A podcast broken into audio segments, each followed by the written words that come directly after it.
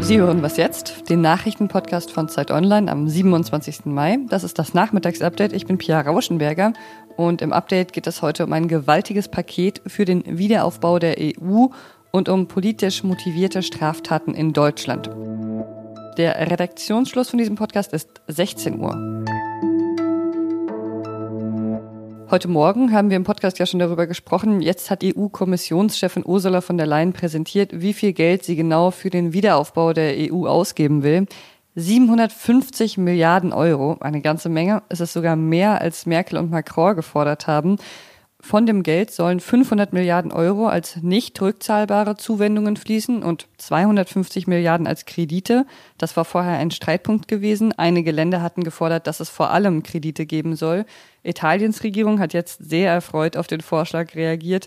Mehr als 300 Milliarden Euro sind allein für Italien und Spanien reserviert, damit dort der wirtschaftliche Aufbau nach Corona gelingen kann. Lassen Sie mich ganz klarstellen, diese Zuschüsse, diese Grants, sind eine gemeinsame Investition in unsere Zukunft. Ein Moment Europas, niemand soll allein gelassen werden, investieren in eine gemeinsame Zukunft. Das war so ungefähr der Tenor der Rede von der Kommissionschefin. Sie hat sie in mehreren Sprachen gehalten, aber auch auf Deutsch. Hier geht es darum, gemeinsam Grundlagen für unsere Zukunft zu legen und zugleich darum, auf eine klar umrissene, unverschuldete, außergewöhnliche Krisensituation angemessen zu reagieren. Die Niederlande finden den Vorschlag der EU-Kommission aber ganz und gar nicht angemessen. Es sei schwer vorstellbar, dass der Vorschlag am Ende der Verhandlungen angenommen werde, sagte ein niederländischer Diplomat. Und genau wie Österreich, Dänemark und Schweden lehnen die Niederlande ja ab, dass die Gelder vergeben werden und nicht zurückgezahlt werden müssen. Sie wollen eben Kredite vergeben.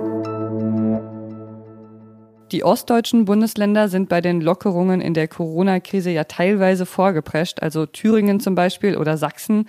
Angela Merkel hat sich heute mit den ostdeutschen Ministerpräsidenten getroffen und danach nochmal klargemacht, dass ihr viel daran gelegen ist, achtsam zu sein, damit sich das Infektionsgeschehen eben nicht so schnell ausbreitet.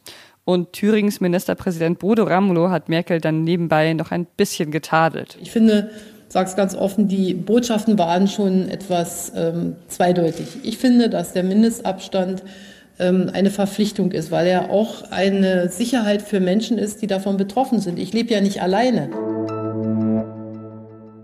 In Deutschland gab es im Jahr 2019 weniger Straftaten als zuvor. Das sagt die polizeiliche Kriminalstatistik und die hat Innenminister Horst Seehofer heute in Berlin präsentiert. Es gibt wie jedes Jahr auch äh, einen oder zwei Phänomenbereiche, die man besonders äh, herausheben muss wegen der nicht so erfreulichen Entwicklung. Äh, das ist die Kinderpornografie.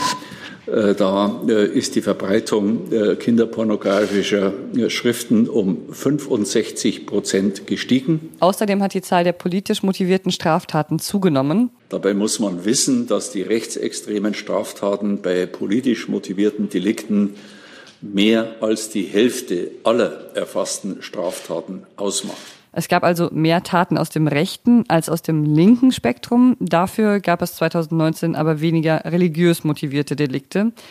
Aber antisemitisch motivierte Straftaten haben zugenommen und Horst Seehofer hat dafür auch eine besondere Ursache identifiziert. Die Hauptquelle ist der Rechtsextremismus.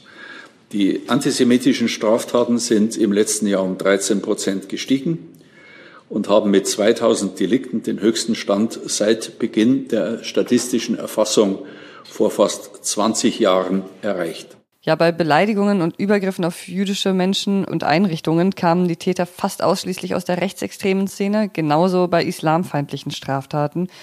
Und insgesamt ist das, was politisch motivierte Straftaten angeht, wohl eher eine beunruhigende und auch traurige Bilanz fast ein Jahr nach dem Mord an Walter Lübcke, der durch einen Rechtsextremen getötet wurde.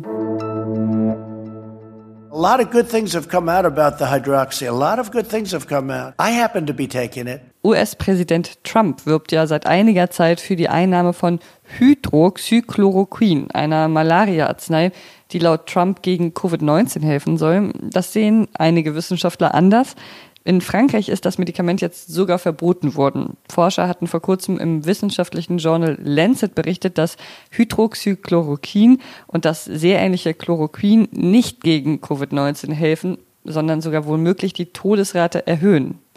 Die Weltgesundheitsorganisation hat deshalb Tests mit dem Medikament erstmal ausgesetzt. Naja, aber Trump hält das nicht auf. I happen to be taking it.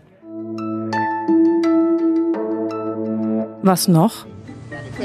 What do you do to relax? What do you do to switch off? I like to paint. Um, or I make Boris Johnson bastelt gerne Modellbusse in seiner Freizeit. I paint the passengers enjoying themselves Okay, great. on the wonderful bus. Great. Das hat der britische Premierminister vor einer Weile in Talk Radio schon mal erzählt.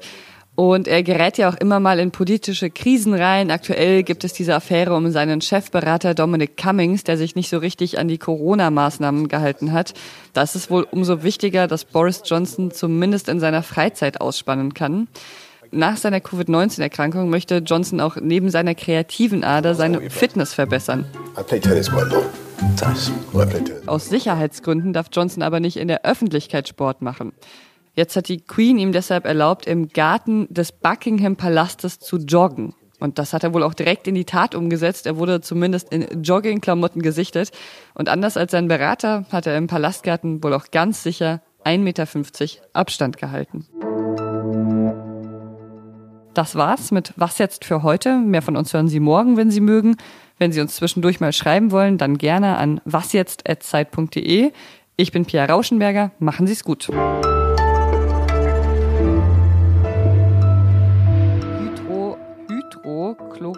Hydro, Hydro, Chloro, Hydro, Hydroxychloroquin.